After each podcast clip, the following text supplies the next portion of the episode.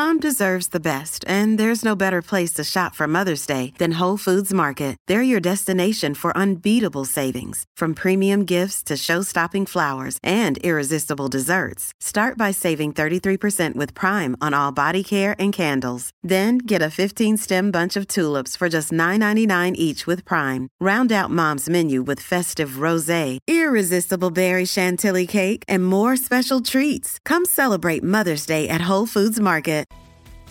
Estamos de vuelta con la revista informativa de Mañana con Americano, junto a Gaby Peroso y Jolly Cuello, por Americano.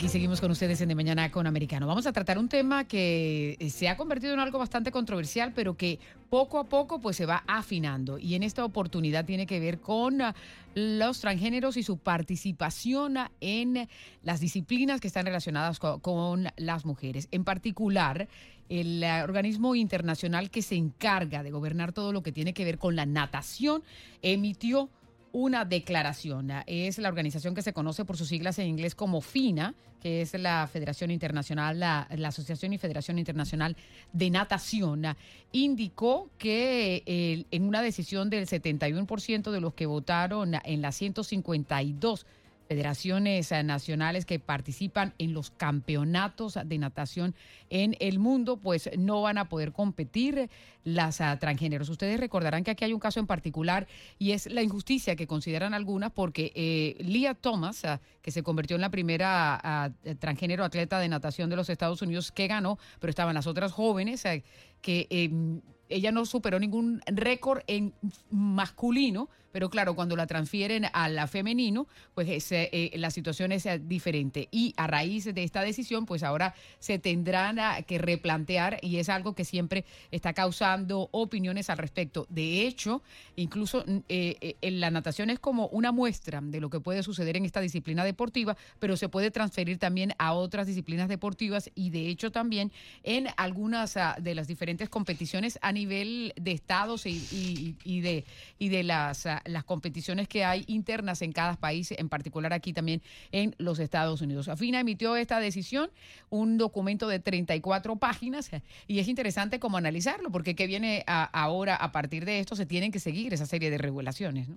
Sí, y es que no solamente quieren que eso llegue a la natación, sino a todos los deportes y las competiciones élite del mundo. Y al final allí hay un elemento biológico fundamental, la testosterona, el hombre por naturaleza es mucho más fuerte que la mujer y obviamente la competitividad eh, sería reducida al mínimo. Es por eso que vamos a hablar ahora con Oscar Moreno. Él es exentrenador de la selección salvadoreña de natación, participante en seis Juegos Olímpicos. Desde 1984 viene formando generaciones de niños, adolescentes y adultos en la natación de alto rendimiento. Muy buenos días y quería justamente que establecieras esa, eh, esa comparación fundamental tú que has podido entrenar a hombres y mujeres, ¿realmente tienen las mismas capacidades físicas? Hola, ¿qué tal? Muy buenos días. Este, antes que nada, pues les agradezco eh, la invitación. Con todo gusto, pues la, la, la, he tomado porque siento yo que el tema es bastante eh, serio en estos días y que cada día, pues siento yo que también va a ir agarrando más auge. La natación en sí, prácticamente en lo que yo me he dedicado toda mi vida, sí tiene grandes diferencias entre el hombre y la mujer. Dentro, de la, dentro del entrenamiento, la, la, mujer entrena mucho mejor que el hombre, pero ya a la hora de la competencia, por su fuerza, el hombre desarrolla de un 10 a un 12% más de velocidad. O sea que la diferencia se puede ver por los récords del mundo por los récords de cada país, que siempre los récords del hombre son mucho más bajos que los récords de las mujeres por la fuerza que tiene, como tú dijiste hace un rato, pues la testosterona hace una gran diferencia, más que todo en la edad de la pubertad. Ahora, eh, en cuanto a, a, la decisión que se adoptó, me imagino que usted está de acuerdo con la misma, es decir, porque eh, se prohíbe que transgéneros estén participando en las competiciones de mujeres. Aquí en los Estados Unidos ha generado eh, una gran cantidad de, de, reacciones y sobre todo porque eh, consideran que es injusto para todas estas niñas, para esta, estas mujeres que se han estado entrenando y que después viene alguien que tiene unas características fisiológicas diferentes, a pesar de que ha estado tomando todos los medicamentos para hacer esa, esa transición, pero que le da cierta ventaja. Sí, digamos, yo, yo realmente sí estoy muy de acuerdo con la decisión que tomó FINA la semana pasada, que si se ha realizado prácticamente eh, el cambio antes de los 12 años, antes de que la pubertad haya sucedido, pues creo que, que sí se podría competir. Pero si yo ya gocé de los beneficios de la pubertad y que a través de mi testosterona, pues adquirí fuerza muscular diferente a la que voy a, competir, siento yo que ahí no estamos en iguales condiciones.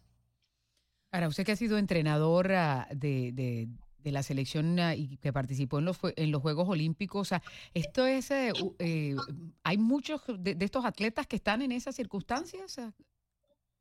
Fíjate que realmente para mí es bastante nuevo, ¿verdad? No sé si eh, anteriormente, pues, llamémoslo, no estaba como de moda, pero siento yo que si ya, empezó de aquí en adelante, pues sí es algo serio que hay que tomar en cuenta.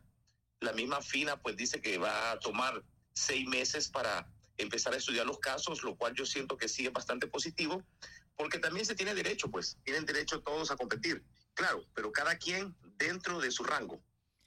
Ahora, para entenderlo un poco mejor, para quienes eh, no han seguido el tema, la persona que se va a cambiar de sexo tendría que tener ese tratamiento quirúrgico, la reasignación del sexo de sus genitales antes de los 12 años, es decir, el padre tiene que predecir que va a ser un eh, posible eh, atleta para hacer todo eso antes de la pubertad, para que definitivamente pueda entonces competir en el género opuesto al que nació. O sea, quisiera que, no, que nos explicara un poco más sobre esa medida en particular. Sí, claro, como te dije anteriormente, este, cuando más que todo sucede en el hombre, eh, y se llega a la, a la edad de los 12, 13 años y la glándula, usualmente se dice la glándula del sexo, pero realmente también en, en, aspectos técnicos decimos la glándula del, del, músculo, la testosterona, empieza a hacer su efecto y uno empieza a ganar masa muscular, más que todos los varones. Cuando yo gano esa masa, esa, esa masa muscular, pues prácticamente no la llevo a perder en su totalidad, lo que siempre la tengo en lo que le llamamos memoria muscular y llevo a la hipertrofia. La hipertrofia prácticamente me hace mucho más fuerte y a medida que voy adquiriendo músculo, pues también voy adquiriendo mucho más fuerza. Si yo llegué a los 19 años, que es el caso de la Lía Thomas, ella prácticamente se cambió cuando había gozado de todo los beneficios de la masa muscular. No solo eso, había competido en, en, las categorías de hombres, es decir, eh, también hay que tener eso en cuenta. Y no y no le fue bien en ningún récord de esos que superara, eh, con, contrastando con lo que sucedió cuando, cuando estaba compitiendo como mujer, que era otra de las críticas que había eh, sobre ella en particular, ¿no? Sí, porque cuando este era hombre, pues ella alcanzó, creo que la posición número 462, y hoy pues está número uno a nivel universitario de la NCAA. Pero eh, viendo la competencia de las 500 yardas, eh, ella tiene mala técnica. En el agua tiene mala técnica. Yo creo que no le fue mejor porque tiene mala técnica. Entonces, ¿qué fue la gran diferencia? Fue la fuerza adquirida de joven. Ahora, usted hablaba de que las mujeres entrenan mejor que los hombres. ¿A qué se refiere? Sí, la mujer por naturaleza pues tiene un aguanta más el, el grado de dolor adentro de los entrenamientos por decirte, si en natación vamos a hacer 10 de 400, es más probable que una mujer me aguante los 10 de 400 a un ritmo bastante acelerado a que un hombre empiece a pedir o sea, somos más fuertes en, en resistencia. Exactamente, por eso que son mamás. Pero también las categorías y, y, y, todo es, es, diferente, ¿verdad? Es por eso que se, que se, que se tienen las dos eh, independientes. Eh, teniendo en cuenta esas características físicas. Exactamente, sí. Eh, y, también, pues, este, no solamente la fuerza, ¿no? Que yo siempre he dicho que en natación, en algún momento, la estatura debería ser también otro, otro factor para hacer diferentes categorías. Pues, por decirte, en Latinoamérica tendemos a no pasar de 1,80. Claro, son más brazadas, ¿no? Unidos, ajá, son mucho más altos. Así como en pesas o en boxeo, hay diferentes categorías por, por peso, valga redundancia. En, en natación, pues solo tenemos la categoría abierta, es damas y varones por el momento. Claro, yo creo que esto también eh, eh, contribuyó todas las opiniones que comenzaron a escucharse de importantes figuras en la natación que, consideraban injusto eh, el hecho de que de las características que se mencionaban y que quizás motivó a Fina a que, a que se inclinara por, por establecer con claridad cómo se iba a, a considerar ahora a través de las competencias internacionales, ¿no? Sí, sí, sí. Prácticamente, pues, este, los entrenadores y, los las mismas atletas y los mismos atletas empezaron a dar su opinión. Y pues para mí, Fina, te digo, tomó una decisión muy inteligente, ¿verdad? Todo es válido siempre y cuando no haya gozado de los beneficios de la pubertad, donde adquirió mucha más fuerza. Ahora, pero cuando se están haciendo estos entrenamientos, como para poner en contexto también eh, la situación, que eh, un atleta que se va inclinando por un deporte en particular, en la natación, que es su expertise, ¿a partir de qué edad ya se comienza a perfilar como que este puede ser eh, un prodigio, puede ser ya sea niño o niña que, puede avanzar en la natación? Sí, más o menos son pocos los casos que se especializan temprano, llamémoslo temprano a los 10, 12 años, son pocos. Más que todos son los que nadan estilo pecho pero la mayoría, la tendencia viene a especializarse entre los 15, 16 hasta los 17 años. O sea, ¿cuál ha sido su experiencia como coach y que ha participado en varias Olimpiadas? ¿Cómo ha sido ese, proceso? Sí, prácticamente eh, cuando están menos de dos, la, palabra pubertad tiene mucho que ver aquí. Antes de su desarrollo sexual o antes de adquirir fuerza, nosotros en natación lo que hacemos es generalizamos todos los estilos le damos a cada niño que nade mariposa, dorso, pecho, libre, combinado, velocidad y fondo. Y a medida que el cuerpo se va adaptando, a medida que va adquiriendo nuevas cualidades, mucha más fuerza, el mismo cuerpo da la tendencia a que vas a ser especialista. Por eso esperamos hasta que sean los 15, 16, 17, que más o menos ya terminaron de crecer y empezamos a especializarlo cada quien en su técnica. Entonces, como para entender eh, lo que está diciendo la, la federación, es eh, que si un niño de pronto decide que, que quiere eh, hacer esa transición, lo tendría que comenzar a partir de, esa edad para que pueda calificar en futuras competiciones en el sexo que quiere. ¿o bueno, tendría que ser antes, de los incluso 12. antes de los 12, porque como te digo, una vez tu, tu testosterona empezó a, a hacer sus beneficios más que todos los hombres, que es la adquisición de masa muscular, pues este, ese es un, gran beneficio que tenemos todos nosotros. Ahora... no lo perdés, eso lo va, aunque cambies de, de sexo, no lo vas a perder, siempre tu masa muscular va a estar ahí presente. Ahora, ¿ustedes han podido hablar en el entorno de la natación sobre esta decisión eh, que han tomado las autoridades? Porque quisiera ver qué, qué, opinan incluso los hombres de esto. Ellos también les parece injusto. Las, las, mujeres obviamente por naturaleza van a decir, no voy a competir con un transgénero, pero ¿qué dicen también eh, los hombres con respecto a esto? Sí, fíjate que el tema prácticamente como está bastante nuevo, ¿verdad? Hay diferentes eh, opiniones todos estamos de acuerdo que tiene derecho a competir. Ahí sí estamos todos de acuerdo.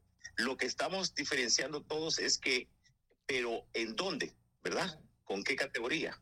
Ya sea con hombre, ya sea con mujer, o eh, FIDA en un momento habló de una categoría abierta. O sea que abierta significa eh, mujer y abierta, donde pueden eh, competir los transgéneros y también contra los hombres. Claro, incluso Michael Phelps, que es uno de los grandes de la natación, había expresado también la injusticia en ese sentido, porque eh, la fisionomía, la anatomía de la mujer es diferente, por eso se hacen las, las, competiciones eh, en las diferentes eh, categorías, ¿no? Y el caso quizás que que más llamó la atención aquí en los Estados Unidos, por supuesto, y con, con esas ah, competencias. Y de hecho, ustedes recordarán cuando Lia Thomas ah, ganó, que estaban entregando los premios y las otras chicas que se quedaron, hubo una que se quedó por fuera, que se suponía que estaba perfilada como para entrar dentro de las tres primeras y no pasó así. Eh, eso, a raíz de esta decisión, a propósito, eh, señor Moreno, eh, ¿rectifican lo que ha pasado aquí en Estados Unidos o ya no cuenta? Eh, no, no, es como borrón y cuenta nueva a partir de esta decisión. Yo creo que es como borrón y cuenta nueva, fíjate, porque eh, anteriormente el doping, voy a tocar la palabra doping en natación, pues era bastante serio porque habían muchos atletas en, aquel momento, pues este, más que todo se tildaba a China y a Rusia, que dopaban a sus atletas inyectándoles hormonas masculinas y las hacían mucho más fuertes. Eso creó tanto que por un momento hubo hasta un boicot contra estas atletas. Cuando se presentaban ellas no iba nadie más. porque sentían las demás nadadoras que era como injusto, que estaban compitiendo con alguien que tenía masa muscular diferente a la que es la masa muscular de la mujer. Ahora, o sea que sí. anterior- anteriormente era el doping, hoy pues es el transgénero. ¿Usted cree que esa categoría abierta pueda aprobarse en el futuro para que justamente se complazca a todos los lados de esta disputa? Yo creo que sí, yo creo que sí. Como te digo, pues prácticamente es, eh, tienen derecho a competir, todos tenemos derecho a competir, y pues, pero competir en nuestras condiciones. Entonces, En igualdad para de mí, pues, la condiciones. categoría, la, la, la, categoría debería existir en un tiempo, en un futuro. El, el deporte estamos entrando a una época moderna, tenemos que adaptarnos al nuevo sistema y prácticamente eh, pasa en todo nuestro alrededor, lo vemos en televisión, lo vemos en películas, pues ha llegado el momento en que el deporte también se modernice. Pues muy bien, por allí comienzan con estas ah, decisiones y seguramente que ocurrirá también en otras ah, disciplinas. Señor Oscar Moreno, muchísimas gracias ah, por estar aquí con nosotros. No, gracias a ustedes y aquí estamos siempre a las órdenes, con Muy- todo gusto. Muy amable. Estaba con nosotros Gracias. ahí Oscar Moreno, que fue entrenador de la selección salvadoreña de natación que participó en varios Juegos Olímpicos. Vamos con los deportes a propósito, un poco más de la información eh, deportiva y enseguida regresamos con más aquí en De Mañana con Americano.